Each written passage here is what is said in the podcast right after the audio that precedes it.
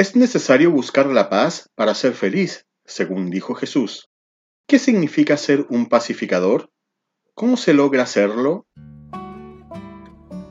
Devocionales Bíblicos, Mi Tiempo con Dios, presenta Bienaventurados los pacificadores. Me alegra poder continuar y compartir con ustedes este nuevo episodio. Les saludo cariñosamente. Leemos en Mateo capítulo 5, verso 9. Bienaventurados los pacificadores, porque ellos serán llamados hijos de Dios. Hasta este punto, hemos visto el orden lógico de las bienaventuranzas. Una vez que reconocemos nuestra pobreza y dependencia espiritual de Dios, lloramos nuestra condición y lamentamos no ser como Dios quiere que seamos al ver que somos rescatados de nuestra condición y que no hay ningún mérito en nosotros, debemos responder con mansedumbre ante Dios y también ante los demás.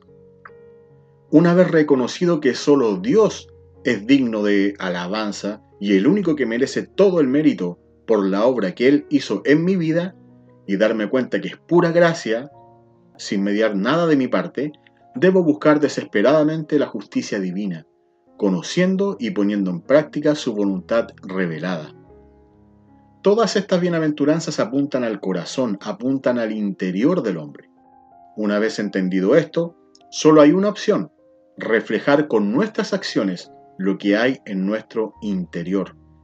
Saber que hay otros hermanos y futuros hermanos en la fe que están en nuestra misma condición, me debe guiar a la misericordia, no solo físicamente abrigando o alimentando, lo cual está muy bien, sino mostrando la mayor misericordia de todas, que es que la gente llegue al conocimiento de Cristo. Los misericordiosos deben también cuidar la motivación. Esta motivación debe ser pura. Por eso el que quiere ser bendecido, el que quiere ser feliz, va a buscar a diario la pureza de corazón. Aquellos que han sido lavados buscan cada día mantener esa pureza buscando la semejanza a Jesús, quien fue tentado en todo pero no pecó. Estos puros de corazón desean con todo su ser la paz de Dios. Llegando acá podemos hacer una segunda división. Tenemos por un lado cuatro bienaventuranzas que apuntan al interior del hombre, es decir, al corazón de la persona, y también tenemos cuatro bienaventuranzas que apuntan a la conducta exterior como reflejo o consecuencia del cambio interior. Solo los que se han reconocido como pobres de espíritu tienen la capacidad necesaria para ser misericordiosos con aquellos que también se han reconocido pobres o están en proceso de. Solo los que han llorado su lamentable condición entienden y buscan el camino de la pureza y la santificación desde lo profundo de su corazón. Solo los humildes y mansos pueden buscar la paz, anhelarla y promoverla. Hasta este punto vamos a estudiar y hemos estudiado. Veamos entonces lo que significa ser un pacificador. Si pudiéramos pensar en un escenario ideal para la paz sobre esta tierra, un lugar o un tiempo donde se haya disfrutado la paz en el planeta, la única opción sería retroceder hasta el huerto de Edén. Después de la caída en pecado del hombre, jamás ha habido verdadera paz sobre la tierra como mucho ha habido algún tiempo sin guerras, que, en lugar de, ser paz representan una tregua. Pero lo, que es la paz original dada por Dios se perdió. Esto se debe a que el hombre está en guerra con Dios, y eso le lleva a estar en guerra también con los demás. No hay paz para el hombre sin Dios, y eso lo leemos en Isaías capítulo 48, verso 22. No hay paz para los malos, dijo Jehová. En la Biblia vamos a encontrar múltiples referencias a Dios como un Dios de paz. Es algo propio de la mente de Dios. Lo podemos leer también en Jeremías 29:11. Porque yo sé los pensamientos que tengo acerca de vosotros. Pensamientos de paz y no de mal, para daros el fin que esperáis. Esto demuestra que la verdadera paz viene de lo alto, y que el que está en guerra es el hombre con Dios y no al revés. Entonces habría que preguntar qué es la paz. Si la paz no es una simple tregua, entonces ¿qué es? En el Antiguo Testamento la palabra hebrea para la paz es shalom. El significado básico de shalom tiene que ver con paz y bienestar, pero es un poco más profundo que eso. Tiene que ver con estar completo, Por ejemplo, imagina usted un muro de ladrillos y por alguna razón se quiebra ese ladrillo quedando el espacio vacío. Si usted rellena ese espacio vacío y coloca el ladrillo faltante y completa el muro, ese muro está shalom, ese muro está completo. ¿Por qué? Porque fue restaurado y vuelto a completar. Imagínese ahora usted una relación rota. Aunque yo, por ejemplo, ofenda gravemente a mi papá, mi padre terrenal, él no va a dejar de ser mi papá. Sin embargo, yo dañé gravemente mi relación con él. Debo entonces pedir perdón por la ofensa, restaurar la relación. ¿Para qué? Para volver a estar shalom, es decir, para volver a estar completos. ¿Por qué? Porque fue puesta la pieza que faltaba en nuestra relación. Por lo tanto, para estar completos no basta solo con estar tranquilos. Buscar la paz no es estar quietos sin hacer nada. Buscar el shalom, buscar el estar completos, implica una acción intencionada. ¿De qué? De recomponer el daño causado con la ofensa, anhelando el beneficio del otro. La paz no es no hacer nada, sino que requiere una acción de nuestra parte. Vimos que el hombre está en guerra con Dios. Hemos ofendido a Dios, lo hemos despreciado, no tuve ninguna intención de restaurar mi relación con Él.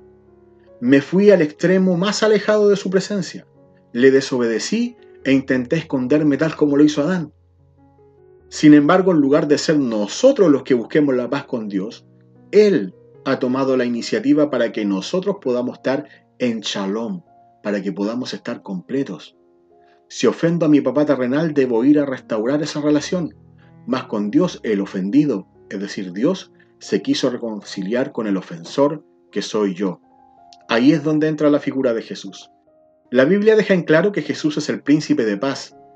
De hecho, él dijo, y lo leemos en Juan 14, 27, La paz os dejo, mi paz os doy. Yo no os la doy como el mundo la da. No se turbe vuestro corazón ni tenga miedo. Jesús sabía que esa paz que traía tendría un costo alto. Debía entregar su propia vida para restaurar nuestra relación con el Padre Celestial. Debía ser sacrificado para que yo tuviera paz, para que yo estuviese completo. Los pensamientos de Dios son de paz. La paz lleva una acción. Esa acción fue ejecutada a cabalidad por Cristo. No hay paz de otra forma. Sin Cristo puede haber algún momento de tranquilidad o tregua temporal, pero no la verdadera paz que Él da y que el mundo no sabe dar.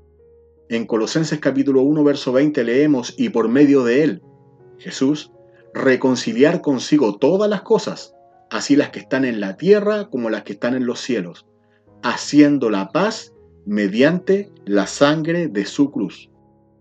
Gracias al sacrificio de Cristo estamos completos. Ahora, si en vez de buscar el reino de Dios buscamos las añadiduras, jamás vamos a estar satisfechos. No estoy completo con una media naranja, con un buen trabajo, con mucho dinero, con una gran casa o grandes comodidades. Estoy completo cuando por la fe he creído en Cristo. ¿Cómo puedo entonces ser un pacificador? Leemos en 2 Corintios capítulo 5 versos 18 al 20. Y todo esto proviene de Dios, quien nos reconcilió consigo mismo por Cristo y nos dio el ministerio de la reconciliación, que Dios estaba en Cristo reconciliando consigo al mundo, no tomándoles en cuenta a los hombres sus pecados, y nos encargó a nosotros la palabra de la reconciliación. Así que somos embajadores en el nombre de Cristo, como si Dios rogase por medio de nosotros, os rogamos en nombre de Cristo, reconciliaos con Dios. Por lo tanto, para ser un pacificador, debo empezar por estar en paz con Dios. Así como puedo ofender a mi Padre terrenal, cada vez que yo peco ofendo a Dios, y aunque Él no deja de ser mi Padre, sí se daña la relación. Por eso Juan escribe que debemos confesar nuestros pecados y en su fidelidad y justicia Dios nos perdona si nuestra petición y nuestra confesión va con un corazón contrito y humillado. Esa paz que logró Cristo en la cruz, debo esforzarme por mantenerla, viviendo como Dios quiere que viva, y confesando mi pecado cuando lo ofenda, no para volver a ser salvo, sino para restaurar mi relación de intimidad de padre e hijo con Dios. También debo ayudar a otros a alcanzar esa paz. Dice Pablo que se nos encargó a nosotros. Este es un privilegio, la palabra de reconciliación. Además dice que somos embajadores, es decir, somos representantes del príncipe de paz. Por lo mismo soy llamado a ser pacificador. Debo entregar el mensaje a través del cual la gente puede estar completa espiritualmente. Pablo le escribe a los Romanos, capítulo 10, verso 15, como está escrito, cuán hermosos son los pies de los que anuncian la paz, de los que anuncian buenas nuevas.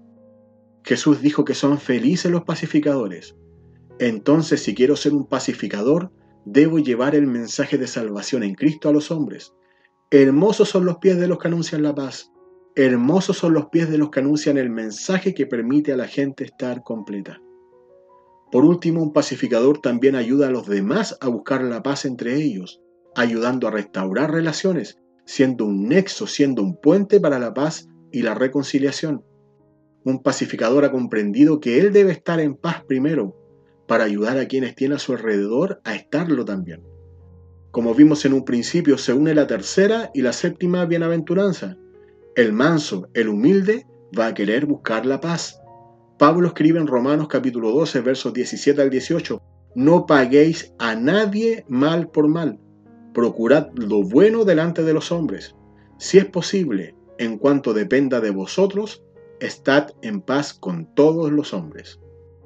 Humildad y paz. Ambas bienaventuranzas. Soy humilde, soy manso, no pago mal por mal, y soy un pacificador, porque debo estar en paz con todos los hombres. No vengarse es actuar con mansedumbre, y esto nos lleva a estar en paz. ¿Qué lograremos con esto? La bienaventuranza dice que ellos serán llamados hijos de Dios. Seremos reconocidos como hijos de Dios en todas nuestras relaciones. En nuestro hogar, con nuestro cónyuge, con nuestros hijos, con nuestros familiares, con nuestros compañeros de trabajo, con el jefe o supervisor complicado, con el vecino conflictivo, etc. En todas nuestras relaciones seremos reconocidos como hijos de Dios. Ser llamado un hijo de Dios es un privilegio de aquellos que han sido adoptados por el Padre de Misericordia. Eso significa que Dios tiene un amor especial por nosotros. Nos justificó, nos guía en nuestro proceso de santificación cada día y permitirá nuestra final glorificación siendo mendigos espirituales, nos ha hecho coherederos con Cristo, sentándonos en su mesa. No hay mayor título, no hay mayor privilegio que ser llamado Hijo de Dios. Oremos. Padre amado, gracias por tu palabra. Gracias por hacer la paz con nosotros, tus grandes enemigos. Gracias por enviar a Jesús para reconciliarnos. Gracias por la obediencia de Cristo a tu mandato y gracias a su sacrificio hoy estamos en paz, estamos completos en ti. Ayúdanos a mantener esa paz, honrándote no solamente de labios, sino con nuestra conducta. Perdónanos cuando pecamos y ayúdanos a mantener la paz contigo y también con los demás. En nombre de Jesús oramos. Amén. Gracias amigos, espero que este episodio sea de bendición y nos vemos en la siguiente y final bienaventuranza. Que Dios te bendiga.